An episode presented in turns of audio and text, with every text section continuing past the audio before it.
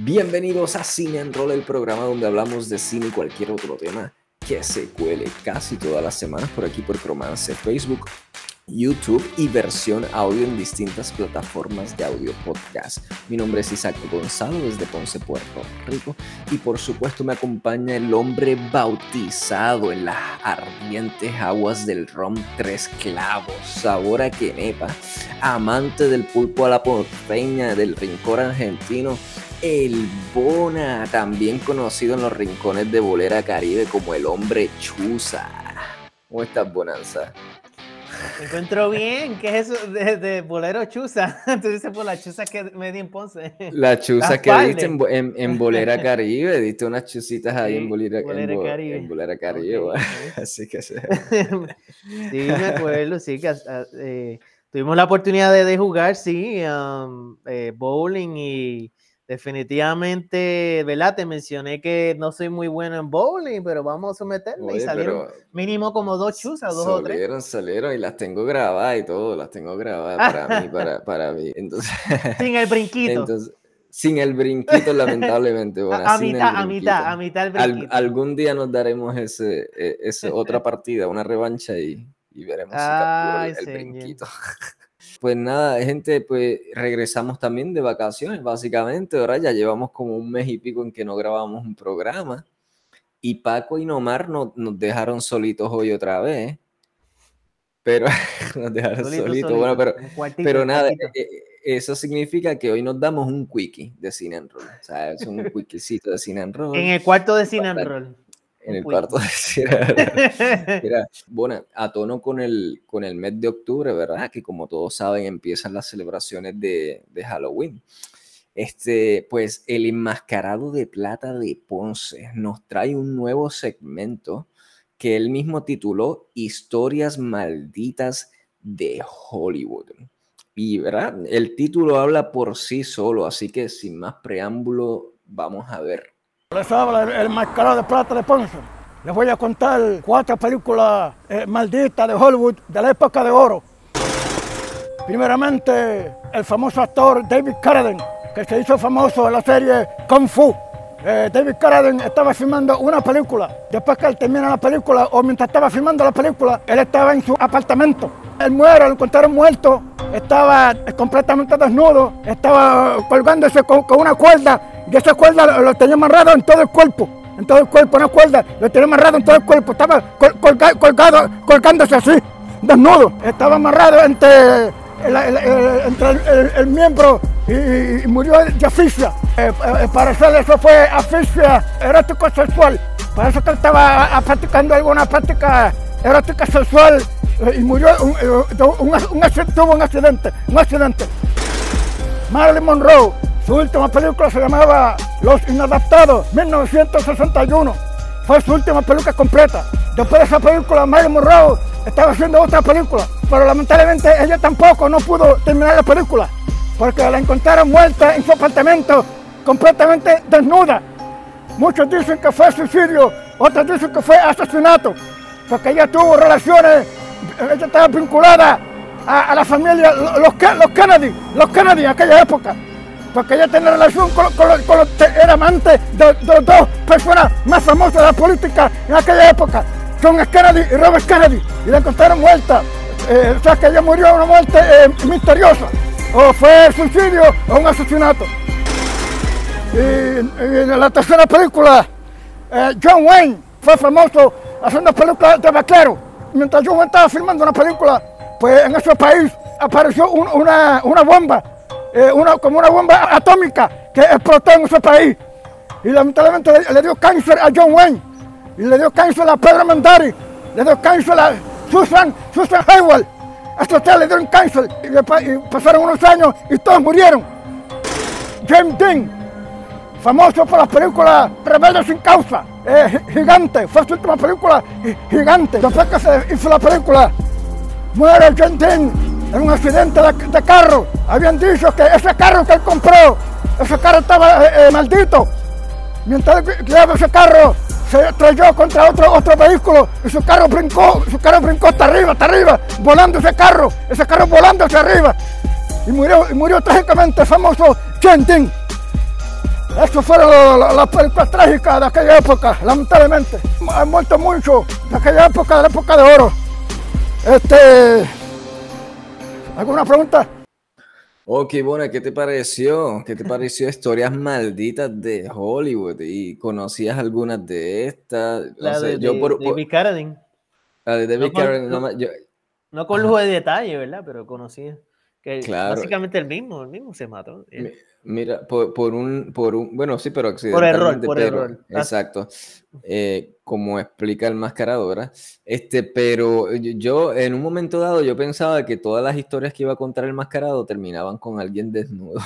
no sé, no te pasa, porque un momento, de, de, momento sale con la primera, le encontraron desnudo, luego la segunda, la Marilyn Monroe le encontraron desnudo. Yo pensaba que iba a seguir así, Todo, todo, todo, todo desnudo, desnudo. Claro, pero hay, cosas bien trágicas ahí, todo eso es verídico, mano. Lo de James Dean del carro, como quedó. Este, lo de la bomba atómica que ocurrió, una bomba que, que su secuela, ¿verdad? De radiactiva, dejó con cáncer a, eso, a esos actores y actrices, qué locura. Sí, no, no, no conocía de eso de esa de John Wayne. Sí, mano, después chequéate, lo googleas, está bien interesante todas esas historias. Así que nada, gracias al enmascarado por traernos ese segmento nuevo para Halloween de cuatro historias malditas de, de Hollywood. Muchas gracias. Y al final él, dice, ¿tiene alguna pregunta? ¿Alguna pregunta? bueno, ¿qué o sea, yo no te tengo ahí para preguntarte ahora mismo, bro. Pero si eh, tienes una eh, pregunta, alguien tiene una pregunta, yo se la paso después. Eh, sí, ese conspiracy theory de que Marilyn Monroe le metió mano a Robert Kennedy, John F. Kennedy, tal vez JFK, ¿verdad? Con la famosa escena de la canción de Happy Birthday to You. Robert Kennedy suena demasiado sketchy, eh, especialmente porque había visto unos documentales de él. Mm. Como que no lo cuaja. lo supiéramos, Bona, en la realidad de eso sí. Cuando, aquí, cuando estabas aquí hace una semana, hubiésemos terminado de ver este eh, Blonde la película de Marilyn Monroe. tal vez, tal vez lo hubiésemos tal, vez lo hubiésemos descubierto, pero. Sí, pero alguien estaba en el quinto 40 sueños que no sobrevivió a la película y con mucha razón no la sobrevivió. Le doy la razón de que no sobrevivió esa película. Sí, Me sorprende que también vimos esa película de tantas otras thrillers que pudimos haber visto. Y, ah, Marilyn Monroe. Porque ese día, ese día fue el estreno de la misma, so yo estaba curioso. Y la primera persona en irse a dormir fue mi esposa, ¿verdad? Lourdes fue la primera que cayó. Y luego, y luego, o no fui yo primero, pero yo desperté un poquito, pero luego ya se fue. Tú, estabas dormido. Lourdes, irónicamente, sí estaba pendiente y viendo, pero como que se durmió también. Y después ella creo que se fue. Y, y and you follow suit and I follow suit. Y luego yo, decía, yo me quedé un ratito y yo dije, wow, Bona, Bona, está aguantando esto, diablo, que macharran, ¿cómo puede lograr? Sí. so, no, o sea, no tenía de tanto sueño en sí, pero habían cosas interesantes de la película, de, de la mm. manera como estaba filmada en ciertas escenas. Oh, sí, la cinematografía estaba hermosísima. estamos hablando de Blonde, la, la, la película sobre Marilyn Monroe basada en un libro con elementos de ficción, creo, y protagonizada era por Ana de Armas como Marilyn Monroe. De eso estamos hablando, exacto. Continúa. Exacto. Entonces, tiene escenas eh, intrigantes e introspectivas con, con las cuales me gusta, me identifico, pero este, tuvo una ejecución demasiado de larga, en escenas demasiado de larga, demasiado de o sea, me, gusta lo que están haciendo, pero por favor no se queden en esa escena estoqueados. Ya, ya sentí que la escena cumplió su propósito. Una escena que, no ameritaba solamente dos minutos, le tiraron como ocho o diez minutos.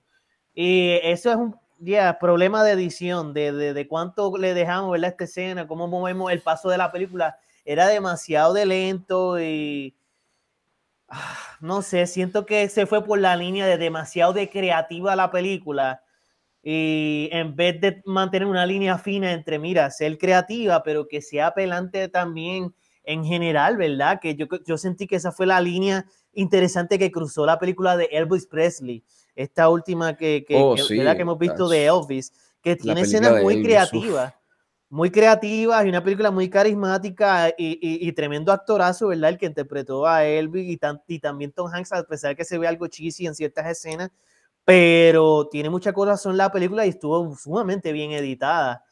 Eh, a, un ritmo bien, bien dinámico.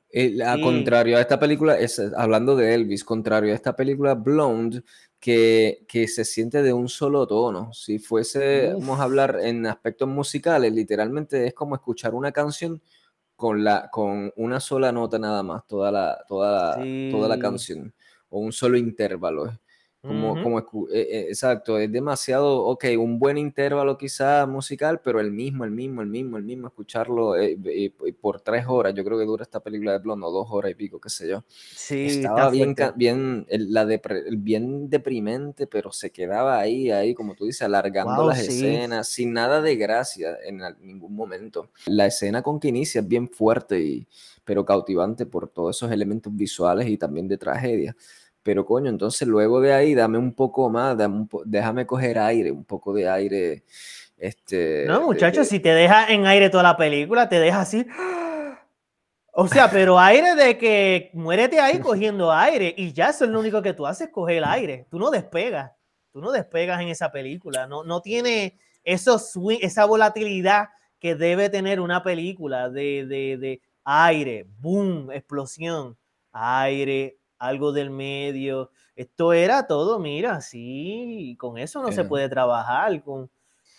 Ah, hay, más, hay más problemas con la película, eso no es ni lo único. Yo sentí que Ana de Armas fue un odd choice of casting, o sea, como que vi cosas que ella sí tiene de Marilyn Monroe, como por ejemplo la inocencia. Ah, eh, eh, Ana de Armas tiene algo de inocente que Marilyn Monroe tuvo. Eh, algo en la nariz sí también por ahí, pero sentí que, no sé, que se, había algo que, no sé, sentí que debieron, porque e, ella tiene muchas cosas que, que, la definen como latina o, o, alguien, o israelita, ¿verdad? La actriz de, o sea, Ana de Armas. Ana de Armas es cubana, es cubana. Es cubana, sí, lo sé, o sea, mm. latina, es, cubana. Yeah pero sentí que como que debieron haber casteado, y esto es una de esas veces en donde yo digo que debieron haber casteado a alguien más que, que se viera un poquito más, más caucásica. Y no estoy tratando de ser ese tipo de persona, ¿verdad? ¿Verdad? De esto, ah, no, no, no, Disney, mira, la, sirenita es negrita. No, no, no, no, no. Es que genuinamente como que sentí, coño, estamos hablando de alguien que existió en la freaking vida real. Esto no es fucking Disney de que tú me cambias verde, me metes la sirenita. De, No, no. O sea, esta mujer existió y pues e, ella pues genuinamente sí era completamente pues tenía una facción, una facción de que, que, que, que era caucásica. Caucásica, sí. Y, me hubiese gustado ver más, más todavía eh, una complejidad caucásica, porque estamos hablando que puñeta, existió esta persona. Eh, que, fuera más así. Eh, nada, es lo que tengo que decir. Ella, Ana, Ana, de, Ana, de, Armas se parece más a Betty Boo. ¿Tú sabes Betty Boo? Como que tiene más ah, Sí, sé cuál tú dices, Betty Boo. Déjame ver. a... Déjame buscar, ahora me, me esa curiosidad. Mira, a propósito, si alguien está viendo este programa, ¿verdad? Cuando lo pasemos, este, y soy yo Isaac de verdad, porque me ven sin bigote así, sin barba. Es el primer, ah, Primer, es el primer programa en mucho tiempo que salgo sin bigote y barba, o por si acaso, sí. No, no, no cambiaron a uno de los hosts aquí. Fíjate, sí, ahora que estoy viendo Betty, Betty Boo, tiene, tiene algo, tiene, tiene algo más. Eh, déjame checar ahora de nuevo Marilyn Monroe, just to. Ah, sí, es que te digo, Marilyn Monroe, de, la estoy viendo aquí ahora mismo, y entonces, ¿verdad? Ana de Armas. Sí, sí, sí. Yeah. Hay algo eh, en el perfil, irónicamente la, la nariz, que fue lo que dije que, que, se parece, es lo menos que ahora se está pareciendo ahora mismo con la foto que estoy viendo de Marilyn Monroe. Ah, sí, sí, no se parece nada. Sí, Pero a Betty, eh, yo creo que sí, Betty Boo. Sí, yeah. Um, pero sí tenía, hubieron e, ciertas escenas que sí se parecía bastante, fíjate, en general. Pero habían otras que como que no, y, como que simplemente no. Pero volvemos, el, eh, esto, eh, si la película la edición estuviese genuinamente bien y otros elementos más que ni hemos discutido, ¿verdad? Porque no estamos entrando in depth en esto. Yo creo que hubiese volado tensiones. Esto es que la película. Sí, ahí, ahí diste en el clavo. Ahí, exacto, ahí diste en el clavo. Si la película hubiese sido una buena película, no estuviésemos hablando de que si Ana de Armas o no. a, mí me exacto, a mí me pareció que Ana de Armas hizo un muy buen trabajo. De hecho, para mí es el mejor trabajo actoral en, que he visto a Ana de Armas. Me pareció excelente, eh, pero la película es mala. Eh, a pesar de que la cinematografía está espectacular, espectacular la cinematografía, las actuaciones fueron buenas, pero es historia, es, como me lo cuenta. No hubo respiro, no hubo gracia, no hubo gracia, comparando con la de Elvis Presley, por supuesto. Era un éxtasis la película de Elvis en cuanto a todas las emociones que, te brindaba. Pero esta, esta de, de Blonde definitivamente ya se quedó en una sola nota y de ahí no arrancó. Sí, mano. Pues nada, eh, pasamos a ver este por ahí a qué vamos a hablar, pues que vamos a hablar a la casa del dragón, Bona, la casa del dragón. Vamos a meternos un poco en este mundo creado por George R. Martin y que ahora HBO verá sigue explotando nuevamente en el 2022. Eh, y mira, hay un dicho de hecho que dice que si no tienes nada bueno que decir de alguien o de algo, Mejor no digas nada. Mira, eh, de, hecho tengo mi libro aquí de, refranes boricua bona, ¿te acuerdas? ¿Te acuerdas del libro? Así, Así que estoy, déjame, tengo que luego corroborar de verdad la veracidad de ese, de ese refrán. Pero este, y, o sea, yo, yo no sé, yo creo que yo voy a aplicarme ese refrán en cuanto a este tema. La serie de HBO basada en el universo creado por George R. Martin, como dije, la Casa del Dragón, que como sabes, bueno, yo amé los primeros dos episodios de esta serie. Tú sabes que los puse en un pedestal, esto, el, episodio número uno y dos. De hecho, bueno, reseñamos aquí esos dos episodios en Cine and Roll y ambos discutimos al detalle lo fenomenal que nos pareció esos dos episodios. Pero coño, mano, en, en los episodios subsiguientes, aunque creo que por ahí hubo otro bueno y en todos ha habido cositas buenas y eso, pero en general eh, se ha convertido esta serie en una novela turca, mano. Los, los diálogos y aspectos de situación bien infantiles. Y mira que eso es súper irónico decirlo, ¿verdad? Hablar de infantilidad cuando nos referimos a algo dentro del universo de Game of Thrones pero es que así, así siento. Yo siento que estoy viendo una serie para niños en, en términos de cómo está construida, en la simplicidad de esos diálogos, eh, lo, lo, también en lo resumido que se siente todo. Se siente como uno de estos libros que tú compras for dummies o, este tipo de libros que tú compras para pasar los exámenes en high school de novelas que te mandan a leer, que son libros que, que coges la novela y te la cortan a, 10 páginas. Creo que le llaman eh, versiones a bridge. Sí. Pues no sé, la, La edición está muy rápida, Isaac. Irónicamente, lo contrario a Marilyn Monroe, ¿verdad? La, la, película de Blonde. Sí, claro. Eh, entre episodio y episodio, e incluyendo dentro del mismo episodio, la edición está tan salvo la brother. Y, y, no importa, como que estos personajes. Eh, no, pero, pero antes, antes de irte, bueno, antes de irte, quiero hablar, de, enfocar un poco en esa rapidez de la edición. ¿No te parece que cada episodio se siente como un recap? Tú sabes que cuando tú ves un episodio te enseñan un recap al principio, ¿verdad? De lo que pasó en, el episodio anterior. Pues yo siento que cuando luego actually empieza el episodio per se, estoy viendo otra vez otro recap. Tú dices, ah, no siento que estoy viendo un episodio full, episode. full package. estoy viendo estoy viendo algo que, que, exacto, un recap, un literalmente recap. El episodio full package. eso es lo que me refiero. Se siente más como un, just un recap en vez de sentirse, sí, te entiendo, en su edición, en su edición. Por supuesto, exacto. No puedo conectar ni con los personajes porque me enseñan un personaje en un episodio y luego te lo matan rápido en ese mismo episodio, no te dejan enamorarte de ese personaje, no te dejan entenderlo ni nada, es simplemente aquí está, aquí ya despídete de él o aquí está chiquito ya, despídete de él porque ahora sale grande por otro actor, ¿entiendes? Y a ese ritmo ridículamente veloz. No me agrada, mano, no me agrada. La han cagado esta serie.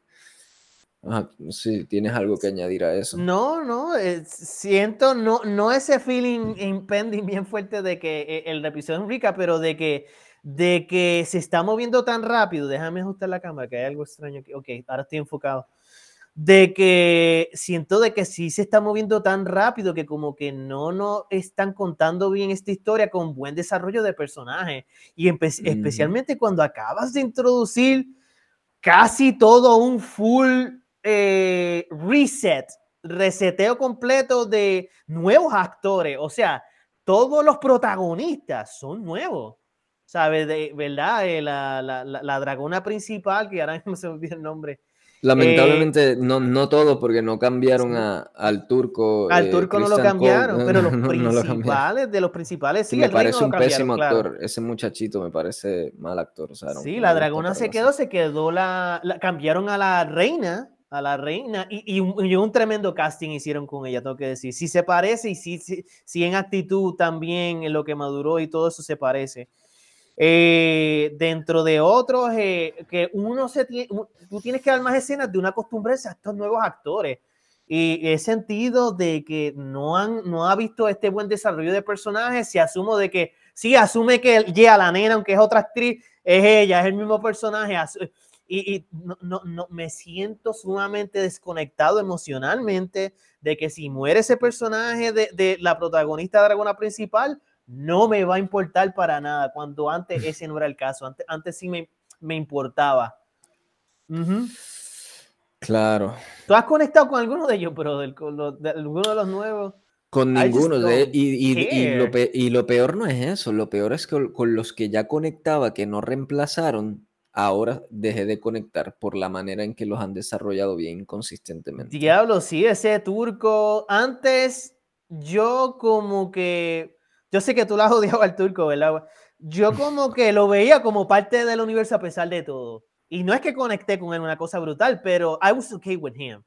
Ahora como que se siente tan extraño también por el cambio abrupto que él dio, se asume que él maduró, pero para, para el evil side, porque él ahora, ¿verdad? Eh, habla malo con la reina, o sea, diciendo cosas despectivas de, de Rhaenyra y no sé, me siento más desconectado con él ahora. Ahora estoy como que I just don't care.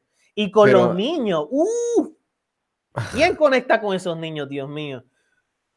Aún así, te soy honesto, conecté con Varas, con en la escena Varas de que el, que el nene le, le, dijo, estuvo cool el delivery, cuando él dice, perdí un ojo, pero gané un dragón. Aún así, me molestó. esa línea estuvo buena que tú lo, se estaba viendo como un underdog el personaje, le, le, trajeron en el episodio anterior un puerco bien grande y tú veías y luego cambió extremadamente. Cambió demasiado extremadamente. Sin, ningún, sin ningún matiz gris que, que, conectara, que, que, conectara el pasado con el presente. O sea, un niño que literalmente se veía no, noble, regular, o sea, no, no se veía El dragón era el matiz que te empujaron por ojo, ojo y diente. Él, pues, conquista un dragón a, a, lo, a lo Avatar. Hicieron todo esto literalmente como un copy and pasting de Avatar. Cómo conquistan, pues, los Naví, ¿verdad? Sus, sus criaturas voladoras, ¿verdad? Que son como dragones. Ahora mismo no me sé el nombre de esas criaturas eh, eh, eh, entonces hicieron copy and pasting de ese proceso, ¿verdad? Que, que, que es que el, el, el, el, Targaryen tiene que engancharse en el dragón y desafiar la muerte, hacer un ride y, y, logra hacerse, como quien dice, logra domar el dragón y, y conquistarlo. Yo sentí eso infantil, algo infantil. Sí, copy and pasting de, de Avatar. No, entonces hubo mucha queja de las escenas oscuras. Avatar lo hizo mejor, sí hubo mucha, mucha queja de las escenas oscuras. yo, yo, soy uno de los que me quejo. yo, lo, yo lo vi bien oscuro. Yo lo vi bien, sí, bien oscuro, pero por eso fue que también apagué las luces para disfrutarme más escenas. No tuve tanto problema de quejarme, pero sí, sí puedo ver cómo la mayoría de las personas se pueden quejar porque sí, genuinamente estuvieron bien oscuras las escenas. A mí no me molestaron tanto, pero, pero puedo ver, ¿verdad? Cómo, cómo a ti te molestó, Isaac. Um, so, luego de eso, ¿verdad? Eh, eh, eh, conquista el dragón, se enfrenta con los niños, ¿verdad? De, de las dos niñas. Esa escena me gustó, estuvo, estuvo tensa, esa escena me, me gustó, los, los, nenes peleando entre sí, ¿qué va a pasar? Este va a matar al niño con esa piedra y luego le, le corta el ojo. E, esa escena per se me gustó mucho. Exacto, desde un punto de vista de ver niños peleando hasta la muerte estuvo cool. Sí, sí. Eh, pero a, luego lo, de... A, lo, a lo Lord of the Flies, algo así como Lord of the Flies. Sí, tenía un feeling así.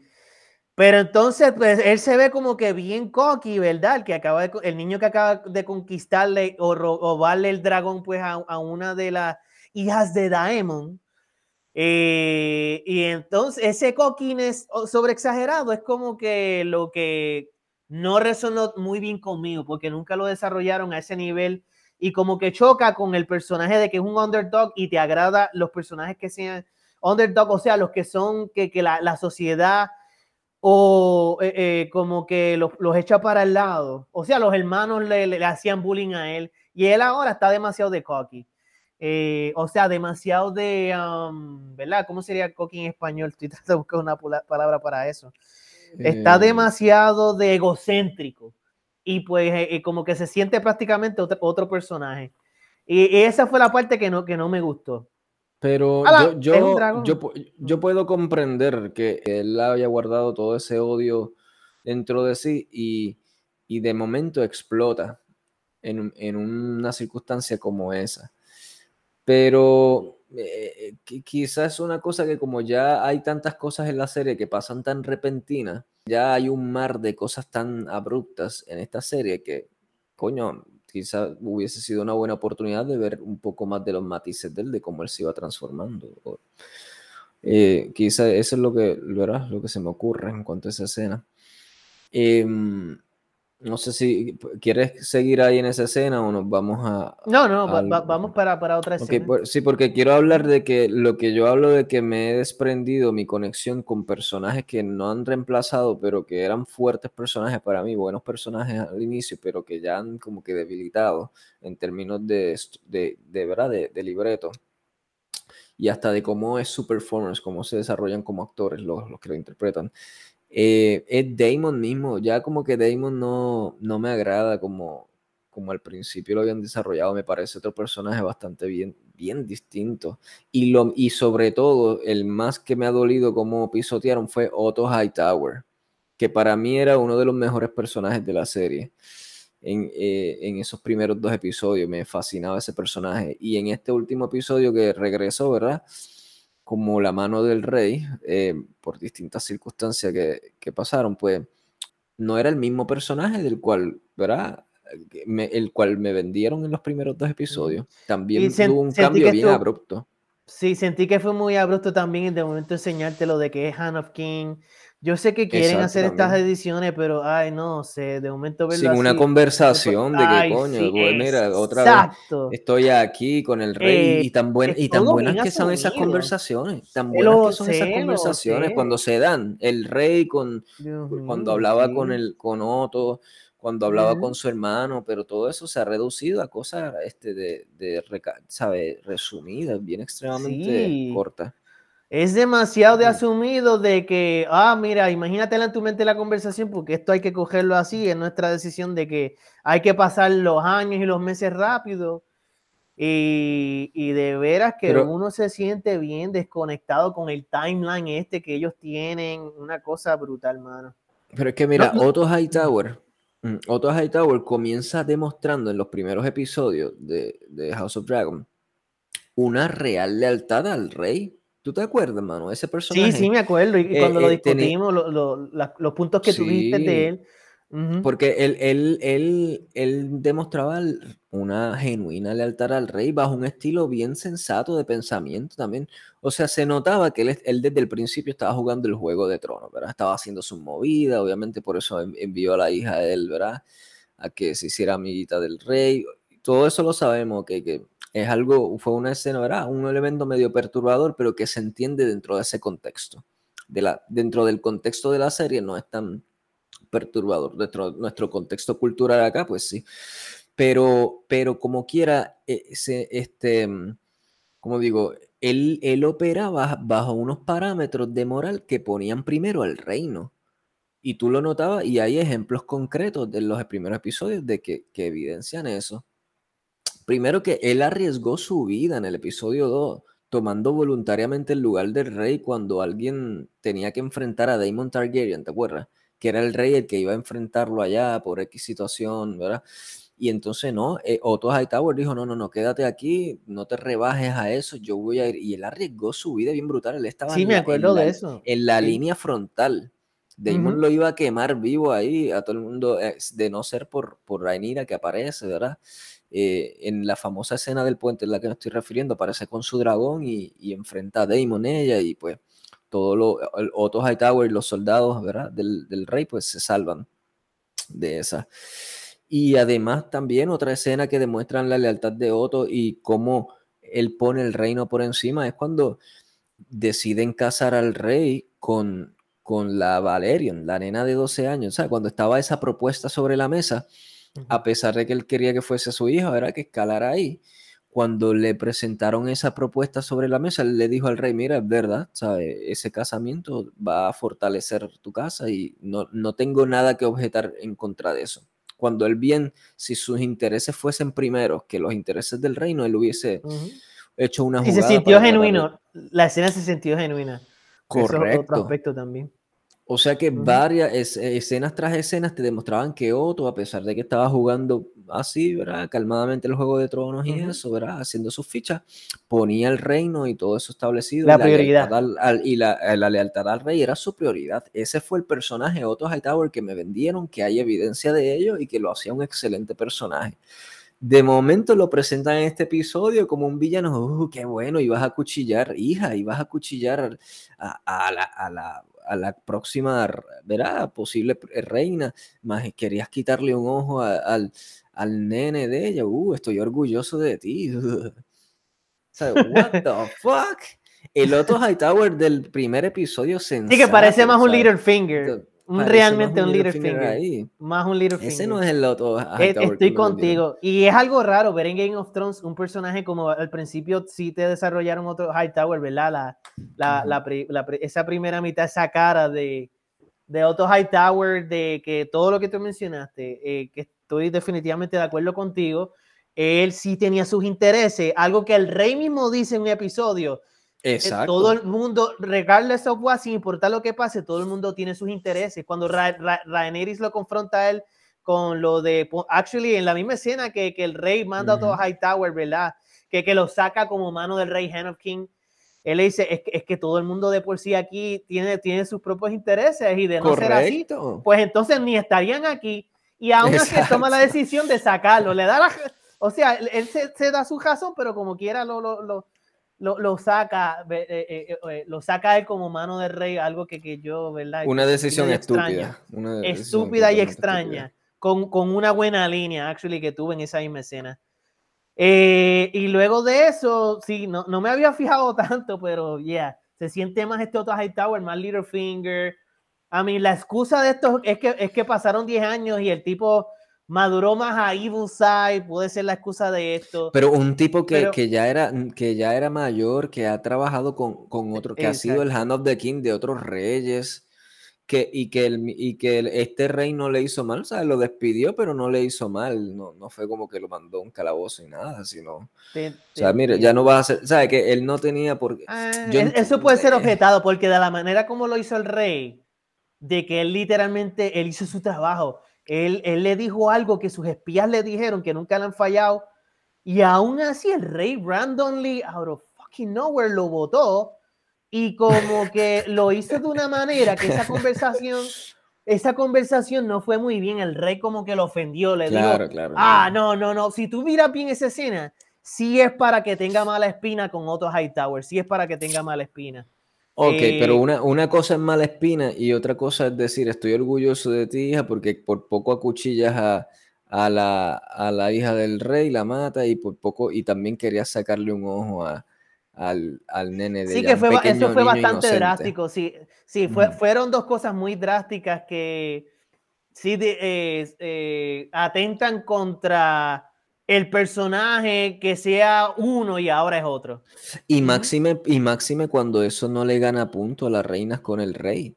Eso, eso no, no, no avanza el, la agenda de Otto de que sean su, su nieto, ¿verdad? Lo- los reyes, el posible, uno de, el- uno de sus nietos, ¿verdad? El posible rey. Esa, esa situación no avanza esa agenda. Por ende, no, no fue algo inteligente que hizo la reina, esa, esa agresividad. So, Otto realmente no tiene por qué decir estoy orgulloso de ninguna forma, de, una decisión tan estúpida que tomó la reina. Lo sé, lo sé, de por sí, eh, no sé, estos 10 años como no nos han demostrado un buen puente entre qué realmente, cómo maduraron estos personajes. Todo aquí se sintió tan extraño desde hace dos episodios atrás cuando nos presentan los nuevos actores, ¿verdad? De que se, prácticamente se sentía que Rhaenyra tenía cero poder en este reino. Con esa escena inicial que estuvo muy buena, lo, lo del embarazo y todo eso pero todo esto estuvo tan para el lado de que lo del parto, lo, del parto, tú dices la escena del parto. Sí, pero como, uno percibe, eh, como, pero también en ese episodio como te establecen quién realmente tiene poder aquí, Rhaenyra parecía que no tenía cero poder en todas estas escenas, pero una cosa exagerada. Y ahora como que lo quieren revertir y, no sé, es que se siente tan raro. Volvemos a lo mismo. Esta, no tener este puente de, de la transición de 10 años, algo más se, se, se, no sé, yo todavía no he eh, conectado con nada de, de, este nuevo mundo, brother. Es que se siente que estamos viendo otra serie donde los personajes son ahora totalmente distintos de la manera como reaccionan. Los niños, el desarrollo de personajes de ellos, siento que está vago. Yo no conecto con ninguno de esos niños. Y más todavía cuando tienes estos bullies bien over the top, exagerados, que obviamente, o sea, lo, quiero, porque eh, bullies hacen falta. Por ejemplo, teníamos a King Joffrey en Game of Thrones, que era un bully despiadado, pero también como que él era tan buen actor en esas escenas en general de que como que tú, se excusa y, y, y, como que había propósito detrás porque te están contando bien la historia de, de, paso a paso, ¿tú me entiendes? no se puede comparar, hermano. No, no, no se puede, me refiero a no se puede comparar la grandeza de lo que fue las primeras temporadas de Game of Thrones con lo que nos están presentando ahora en, House of Dragon, la Casa del Dragón, ya, ya no es comparable. En el episodio 1 y 2, tú sabes, vuelvo y repito, nosotros hicimos la reseña aquí. Eh, yo pensaba que íbamos a ver esta serie retomando la grandeza de lo que fueron los primeros cuatro temporadas de Game of Thrones pero ya yo no tengo ninguna confianza de que esta serie, House of Dragon, tan siquiera llegue a la rodilla de lo que fue las primeras cuatro temporadas de Game of Thrones. Que es un buen número, son cuatro, cuatro es un buen numerito. Cuatro temporadas, bueno, cuatro esas, esas conversaciones, me acuerdo, con Ned Stark y sus hijos, como tú dices, eran todos tan diferentes, con una personalidad tan definida cada uno. Y entonces todos los villanos y todas las dinámicas, las relaciones interpersonales, las guerras, todo, estaba magistralmente escrito en las primeras temporadas de Game of Thrones. Y esta, esta serie ya es una novela turca. Yo siento que estoy viendo el canal 4, eh, el 11, Gata Salvaje eh, de esa, o esas novelas así turcas últimamente que se han hecho populares, es lo que siento. Este, ah, ay, brother, ¿cómo te algo, algo entretenida que a veces las dan y verá cuando, cuando la mamá de uno la está viendo ahí, uno se siente con ella y ve una cosita y puede entretenerse un poco, pero no deja de ser una novela de esa.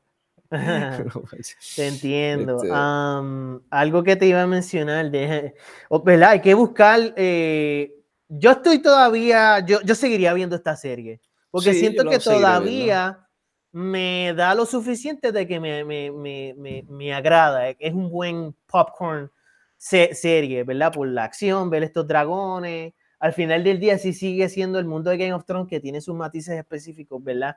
En cuanto a las casas y hay algo interesante que, que uno al menos conecta con eso. pero en general, sí, sí. estoy, estoy, bien desconectado de, de, de, de, casi todos los personajes y el rey todavía no, no doy pies, por, pies con bolas con él. Se sigue viendo bien cartoon, bien cheesy, como que... ya, ya, ya es bastante surreal verlo de pie todavía y cómo él sigue deteriorándose a través de los años y pasan décadas y eso y sigue al ritmo que te presentaban que él se deteriora que se deterioraba, era es imposible poder visualizar lo que él todavía esté vivo. Y, y, para, ¿Y para qué si también es de un solo tono? Empezó excelente, el actor que lo interpreta me fascinaba los diálogos de él con el hermano en los primeros episodios, los diálogos de él con Otto Towers los diálogos de él en la mesa, ¿verdad? Con su consulado, etcétera todo al principio, los primeros dos episodios me fascinaban, pero después él ya es la misma cosa, o sea, un solo tono de, personaje que, que, no arranca. Y entonces, y no es el único personaje que me gustaba y han debilitado también. Hablemos un poco del el nuevo Littlefinger, básicamente, el, el, del bastón que, que, es de apellido Strong, ah, que, que asesinó a su papá y a su hermano es en los primeros episodios, ese personaje, mano, tenía un aura de seguridad y de maquiavelismo a la vez bien extremo y calculado. Que la presencia nada más que tenía estaba brutal. Ese personaje era entre el episodio 1, 2 y 3, quizás, no sé, cuando él salió por primera vez, no me acuerdo. El, ese personaje, mm, ¿sabes? Su mera presencia y cuando conversaba, me fascinó. Y en el, episodio 7, de, momento, repentinamente actúa como un bobolón, mano. Inseguro, con ideas estúpidas, como decirle a la reina si quiere que le, que le extirpe un ojo a uno de los pequeñines de, de Rainira. Y actuando así como un psycho, velando a la reina así, con unos tics nerviosos más o menos, y una, y uno, una fisiología, una, lo facial como nervioso, bien diablo, era otro personaje totalmente al, tipo que se presenta con una seguridad maquiavélica, así, con, con un plan bien diseñado. Que es como si fuese la muerte. Como al principio, cuando él salió. Sí, la muerte tenía esa aura de be careful what you wish for. Porque yo soy la muerte. Y eso era Exacto, tremenda comparación. Me fascina esa comparación que hiciste. Bueno, yo creo que es perfecta porque así mismo era lo que yo sentía. Como, que eh, be careful what you wish for, exacto. Como eh, hay un personaje, yo creo que de cuentos de hadas que es más o menos así. Eh, Rasputin es, yo creo que no, sé. no, y, si tú ves, te, te, acuerdas cómo es la muerte, ¿verdad? El diablo, Lucifer en la pasión de Cristo. Eh, que, interpretado por una mujer, pero es un personaje andrógeno, o sea que tú no sabes, no tiene género, ¿verdad? No, no, es ni mujer ni hombre, he's just the devil, the death, es la muerte, es Lucifer, ¿verdad? Ese personaje tenía ese feeling. Eh, yo, yo sentí que para mí no me lo, no me lo mataron tanto, tanto, ¿verdad? Como, como a ti, como tú dices, pero no, no, se siente algo, algo distinto, algo distinto en él que antes era, era, era más heavy el feeling de be careful what you wish for. O sea, ten cuidado con lo que desees porque yo lo puedo cumplir. Esos son personajes que eran buenos y ya no me gustan. Pero también tenemos un personaje que no me gusta desde el principio. El actor, ¿verdad? El que ya hablamos, el, el, el que identificamos como el turco, que yo creo no es turco nada, pero no se me, es el que me da esa sensación de novela turca tan pronto sale y es el, estamos hablando del, del guardián Kristen, Kristen Cole, algo así. Pues e, el tipo, ese, no me gusta lo que hace que ese personaje porque siento que, que no tiene consecuencia alguna. Él hace lo que le da la gana en esa serie y tiene cero consecuencia. Y, y, a mí no me lo vende esa protección de la reina como que ese absolutismo que lo, que, que lo salve de tantas cosas, tantas consecuencias. Eso no me lo vende, mano. Por ejemplo, en episodios anteriores, cuando él, abofeteó a un velario, hermano, lo abofeteó. Y más, luego, este, luego en esa misma boda, después de abofetear al, que va a ser el, esposo de, de ¿verdad? Que luego los, ya es el, en los episodios subsiguientes, ¿verdad? Es el Velario, es que se me olvidó el nombre, pero es el de apellido Velario. Y pues él mata grotescamente a un lord, que era el noviecito de ese Velario, en la boda con medio mundo mirando. Con medio mundo mirando en la boda de la hija del rey, mano, la princesa. Grotescamente, y no hay ni una sola conversación del rey con él, de, lo mandan para su casita como si nada. Y luego la reina, pues, lo, lo, eh, lo, lo, pone en su, en su como mano derecha, pero eso no tiene sentido alguno, mano. Tú haces eso en la boda del, de la princesa. Haces ese desastre que abofeteas el prometido de ella. Pierdes todas tus protecciones, por más que... Lo, que desarrollan es de que pues él tiene la protección más alta, que de la más alta, que es la reina. Eh, por esa escena en donde ellos hablan y, y, él es leal a la reina al contarle de que pues el mismo metió mano con Raelia. Sí, pero, pero la reina, la reina le da su protección después. Él no hay una escena de él enfrentando consecuencias. En ese momento él no tenía la protección de la reina. en ese instante. So, viene primero esa escena, si no me equivoco, ¿verdad? Viene primero la escena donde él le cuenta la verdad a la reina de, que, de que él pues tuvo relaciones sexuales con Ranira y luego viene la escena de la boda. So, mm, aquí es asumido de que la reina lo protegió. Eso es lo único que se asume. Sí, pero, pero aún así, cuando hay cientos de, de nobles viendo eso, y lo que son los estándares de honor de un knight, de un caballero, eh, eh, eh, no hay ninguna protección que valga en eso, porque es que todo el mundo lo vio, tú me entiendes, todo el mundo lo vio. Y al Velaryon, tú, tú, abofeteas a alguien que es de la, de la segunda casa más poderosa de todo el reino. Eso es otra de que él le pudo haber hecho algo. Sí, sí, pero, claro, o sea, son dos pesos. Abofetea al tipo y luego, luego le mata al jevo. O sea, ¿cómo, ¿cómo, es que, sí, mano? Tengo que decir que ahora, tú habías dicho esto anteriormente, pero ahora viéndolo un poquito más, el, el greater scope, de, no hay ninguna manera que, o sea, el, el, el, punto de un caballero es su honor. Y si él pierde su honor de esa manera enfrente cientos de nobles, no, no hay quien lo salve.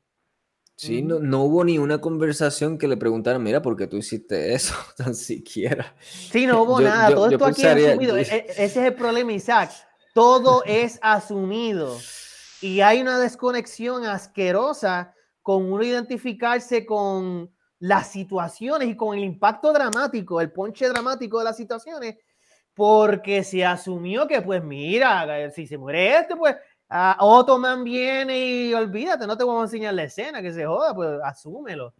Y como que aquí, yeah, la máxima expresión, esta sería ahora mismo la máxima expresión de lo que es hacer esto de episodio tras episodio en donde pasan 5 o 10 años y asumir de que, de que tú, de, que, eh, de que tú, tú eres inteligente, por ende, asume de que eh, lo vamos a poner ahí, olvídate de la conversación, que, que, buena conversación que se pudo haber dado, ¿verdad? Entre estos personajes, eh, todo es asumido y brusco, y brusco. Y uno, y uno desconecta con estos personajes totalmente, más todavía si son nuevos actores, Dios mío. Más todavía. Correcto. Pues sí, de verdad que yo, yo perdí todas las esperanzas de que esta fuese una serie, ¿verdad? De, esa, de las top series. Entretenida, sigue siendo entretenida, por supuesto, como cualquier novela turca, ya dije. Este, pero más allá de ahí no me da nada. O sea, la música tan siquiera tampoco. Game of Thrones yo lo reconozco por uno de la, una de las series con mejores músicas jamás a vida existente. Y esta, y esta House of Dragon no es una música mala, pero tampoco la, no tiene algo, un, una banda sonora que yo vaya a recordar.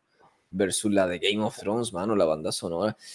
Entonces, qué sé yo, no tiene matices esta serie. Tantos matices que habían que tú puedes rebuscar en ese mundo. Ya no hay escenas de brothels así en donde, en donde se suscitaban conversaciones siempre chistosas o cosas así bien, interesantes. Este, qué sé yo, no tiene gracia. ya, no tiene gracia. Yo sí, yo te entiendo. Anyway, yo dije básicamente algo muy similar, de que tiene carencia de tantas cosas. La música me parece normal, no es que al menos sale el intro. Normal, pero no. Normal, pero tampoco es que Game of Thrones level, mano. ¿Tú sabes? ¿Te bueno, te entiendo. había ciertas escenas donde la música sí resonaba, unas piezas nuevas con Game of Thrones. Por ejemplo, Rob Stark tenía su propia, su propia pieza musical que estaba hermosa. Hermosísima. Y la casa Stark en general. Eh, eh, sí, los Lannisters, los Lannisters tenían su Reigns of Castamere, una canción brutal. Sí, pero claro, para eso pasaron muchos episodios y muchas temporadas donde se reconocía eso. la música no tengo nada que decir al respecto, siento que está standard good.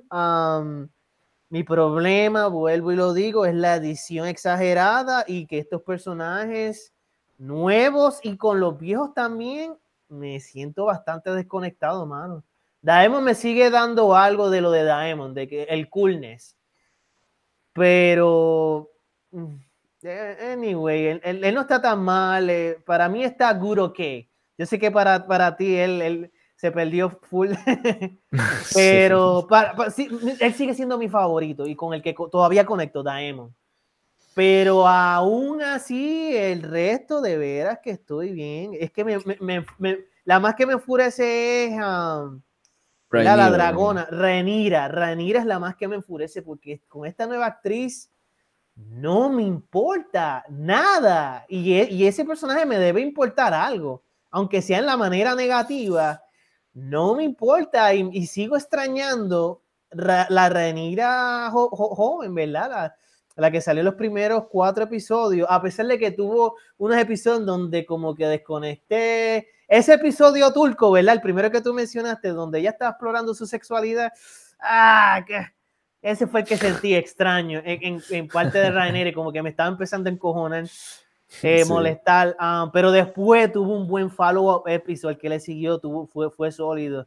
Luego de eso, el cambio de actores, en donde, diablo, esto Tacho, estuvo heavy, mano. Y, me, y, me, y, y, no hemos hablado que nos mataron al señor Salmorejo fuera de cámara, tanto que hablamos en nuestra reseña de episodio 1 y 2 de, House of Dragon y luego el señor Salmorejo de Jueyes nos los mataron fuera de cámara. Para tanto portrait shots, ¿verdad? Buenas escenas donde tú veías la cara de él y se veía cool, interesante.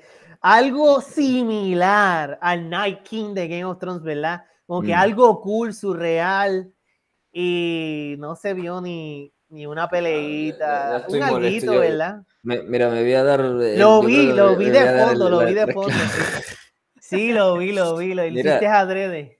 Mira, tres clavitos, eh, auspicia, no auspicia este programa, ¿qué pasa? Mira, ah, es cierto. Solamente, mira, mira, tres clavos, solamente te damos esta promoción de gratis que esta vez. Genuinamente no bueno, anyway, como quiera lo digo, genuinamente eh, produce buen ron. Y tienes que meterte en otro perro. No, no, Tres Clavos está brutal, de verdad. No, es de esas compañías, ¿verdad? Kenepita, no, sabor a Kenepita, mano. Ah, qué rico. Ya, che, mano, el de Kenepa. Eh, tengo que probar el de mango, lo estoy añejando.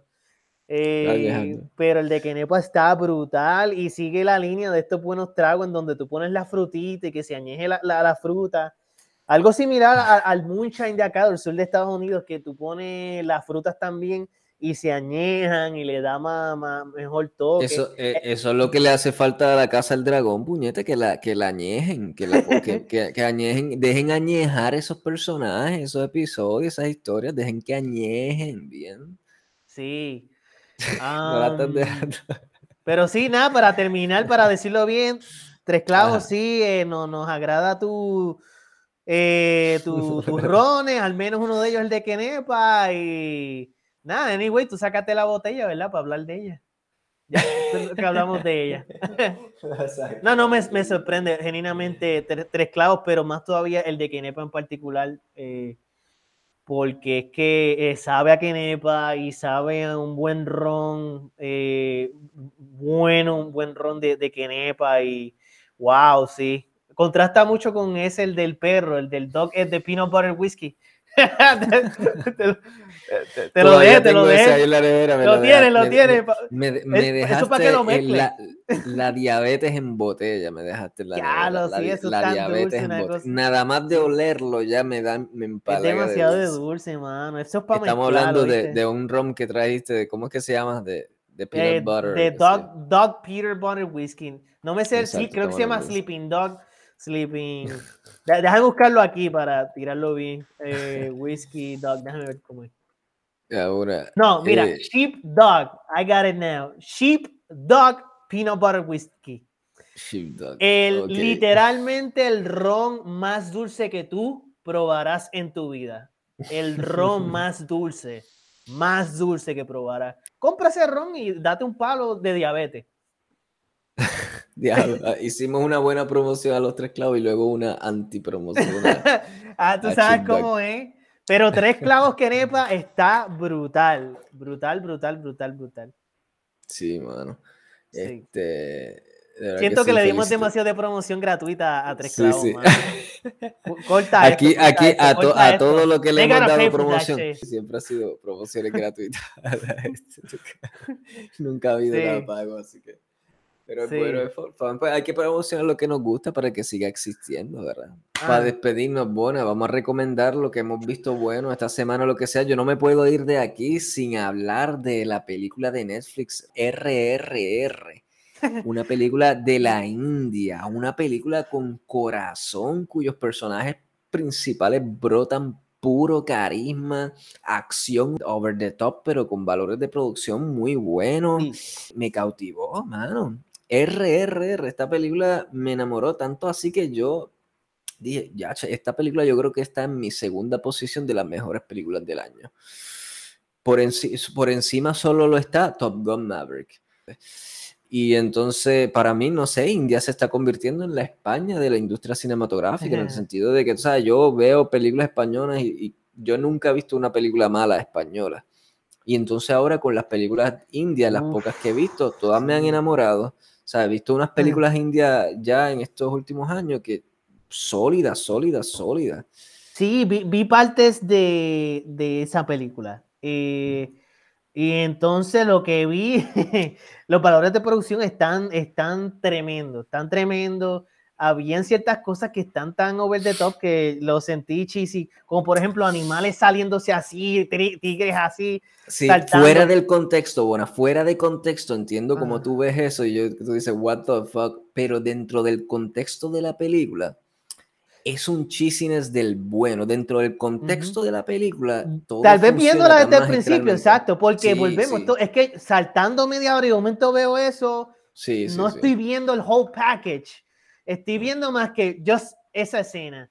So, eh, tal vez viéndola desde el principio, sí, sí me cambia la percepción, porque es que así es como, como uno puede dar una buena crítica en general de, de una escena, es viéndola en contexto pero los valores de producción están, están tremendos y de por sí India tiene tantas películas donde los valores de producción son tan fenomenal en cuanto a la coreografía, los bailes mismos, el CGI, la música, esa música de, de India es tan rica. Eh, en, los matices con, las escenas. Y... Esta película de RR no solo tiene la música fantástica en cuanto a eso, ¿verdad? Que, son los bailes, que es bien característico, De Bollywood como tal, pero también tiene un score play. Un score play de, de, para lo que es ambientalizar, musicalizar escenas de acción y específicamente un score play que es bien característico, bien atribuible a un personaje en específico que está brutal, hermano, me fascina, que es, que es un Scorpion que cuando sale siento que estoy viendo, qué sé yo, Star Wars o algo así, uno de esos, sabes que cuando Star Wars salen personajes icónicos que tienen su tema musical, Exacto. cuando salen, salen y tú dices, oh, te emociona porque sale ese tema musical. Pues aquí en esta película de RR, uno de los personajes tiene un Scorpion específico, una banda sonora, unos tonos que suena brutal. Eso es lo que hace una escena memorable y un personaje memorable, Isaac, de que tú puedas conectar con música, con personajes y escena y la intensidad. Por eso es que el score play de Darth Vader es tan popular. Y la música tema de Star Wars mismo y, tantos otros, pues eso son características de, los mejores filmes. Eh, pero quiero, quiero concluir, antes, quiero concluir mi parte, ¿verdad? De, hablando de RR, que tiene el, la temática de la amistad está bien centralizada de una forma como yo nunca la he visto anteriormente en un filme. O el elemento de amistad está ahí presente y lo elaboran de una manera tan que te hace sonreír tanto, mano. Porque siente que e, es, una manera bien powerful, bien poderosa que, no es, uno no está acostumbrado a verlo en, historia. Y ahora que eso, eso va a ser algo que te va a fascinar mm. también. Ah, continúa y vas a decir Sí, bro. Quería mencionar porque esta película es considerada del cine de, de, de Tollywood, no Bollywood. Hay, hay, hay, hay una diferencia ahí, eh, una diferencia media drástica, pero a la misma vez no, pero sí hay diferencia.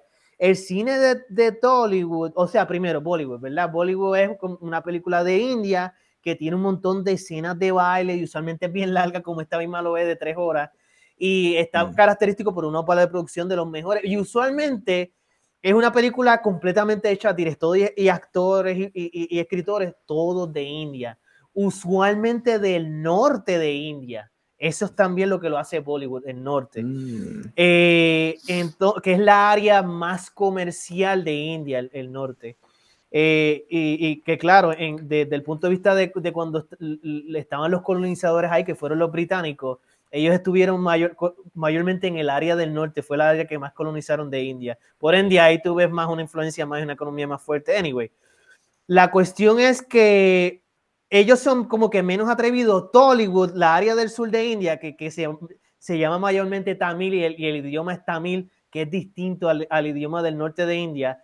Esta área tiene como que su propia subcultura y, el, y están emergiendo este tipo de cine ahí en la área de, Tamil del sur de India, con donde las películas son similares a Bollywood, la misma característica, películas largas que tienen, eh, que se sienten con videos musicales donde bailan y valores de producción excelentes, pero son más atrevidas en mm. cuanto a la acción y el contexto de tirarle, tirarle tierra al colonizador como sale en esta película, sé que sale. Sí, sí, sí, sí. sí. So, eso es una gran diferencia que he visto entre Bollywood y Tollywood. Eh, por, y, y, y, y, es interesante recalcar esto porque este cine está emergiendo ahora, el cine de Tollywood. Y siento que está más, más atrevido y eso lo está haciendo más cool también y más apelante. Sí. Uh -huh. Es muy bien interesante, fíjate, no sabía esas diferencias y esas clasificaciones entre Bollywood y Tollywood.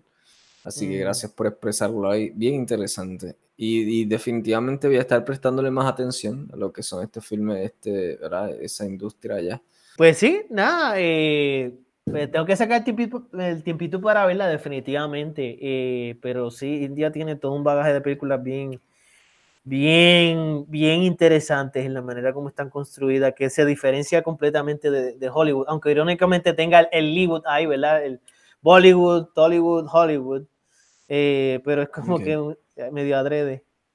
Todo lo que pues nada, ¿Quieres algo que, con No, que no, no. terminar, algo que recomendar? ¿Quieres recomendar algo? Pues dale, pues llévatelo, Lando. Que la luz de la misericordia y la sanación universal se plasmen sobre el planeta y desaparezca el COVID y todo el mundo pueda ser feliz. Este es el programa donde se habla de cine y de todo lo que llegue y más. Cine del Rol, el programa donde hablamos de cine y cualquier otro tema que se cuele. Todas las semanas por aquí por Cromance Facebook y a través de Cine and Roll versión audio en distintas plataformas de podcast.